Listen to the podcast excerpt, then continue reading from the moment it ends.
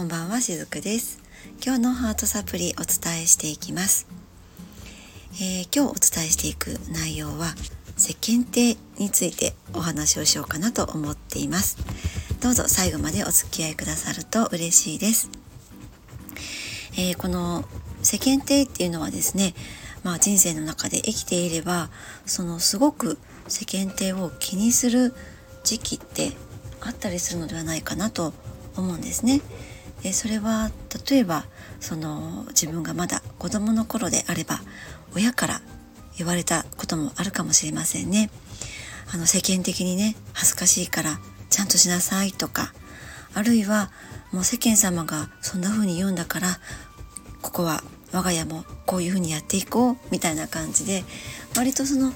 家族の中でも世間っていうものを気にするシーンってあったのではないかなと思うんですね。あるいは自分が社会人になってもあ世間のみんなはこんな風にしてるから私もこういう風にやっていかなければいけないかなとか私はこうやりたいけれども、まあ、世間一般的にはこれが当たり前だから私も少なからずそれを取り入れていこうとかそんな風に皆さんこう世間体っていうのを気にすることはあったりするのではないかなって思うんですね。えー、ちょっと今後ろで我が家の犬がゴソゴソゴソゴソ、えー、寝床を掘っているので音が入っていたらごめんなさい。はい。で、あの、戻しますね、お話をね。で、この皆さんね、世間体っていうのを気にすること終わりかなと思うんですけれども、そもそもね、私思うんですが、この世間様って一体どなた様なんでしょうって思うんですね。私の親もね、えー、世間様がそれは認めないよとかってよく言ってはいましたがその世間様って誰なんだよみたいにあの本当に思っていたんですね。で実際にこの世間様それをねエネルギーのところから見てみると世間体っていうのはそれぞれの各々の人の中にある自分に対する厳しさそれの集合体なんですね。こうするのはおかしいとかこんなことはこれをするべきじゃないとかこうしていないとダメだとかいい人と思われなければならないとか、まあ、そういったような意識を自分に向けているのでそれを外の世界にも同じように出しているわけなんですね。世間体って本当は怖いものでも何でもなくって一人一人の意識が固まって集まってできたもの。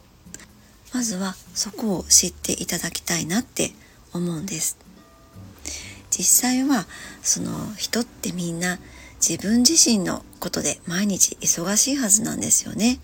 だから本当は誰もこの、まあ、これを聞いてくださってる例えばあなたのことを監視もしていないわけなんですよね。まあこれが例えばもしもあなたをこうすごくいちいちねチェックしている人がいたとしたらそれはあなたのことが大好きか憧れているかまああるいはその人自身が自分を幸せに生きれていないかまああとはめちゃくちゃ暇かのどれかなんですね。まあ、その人自身がね幸せに生きていないからこそ周りでちょっとこう幸せな人がいるとそれをひどく、えー、監視してみたくなったり、まあ、そんなね心のからくりもあったりするんですけれども、まあ、世間体っていうのはみんなが自分に対する意識の中で作り上げた架空の存在なんですね。だからそれぞれの人が自分に対する厳しさっていうものを外していったら本当は世間様っていうのは優しいものに変わっていくのではないかなってそんな風に思っています。えきっとこの世間体っていうのは日本人なら特に無意識のうちに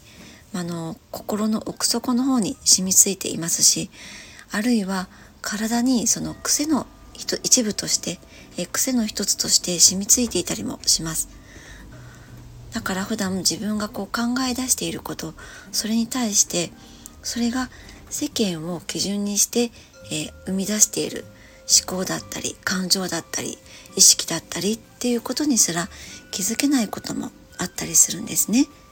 でも今日こちらでお話をしたように実はこの世間体っていうのは自分が自ら生み出している自分に対する厳しさまあ一種の攻撃ですよねそれが外に飛び出してしまっているものそして一人一人のその飛び出してしまったものが集まっているものが世間体だってそんな風に捉えていただけたらもしかしたら自分自身にまずは優しくなれるかもしれません。そしてそうやって自分に優しくあれる人が少しずつでも一人ずつでも増えていくことによってこの世間体っていうのは柔らかくなっていくのではないかなと思っています。はい、えー、今日も最後までお付き合いくださりありがとうございました。しずくでした。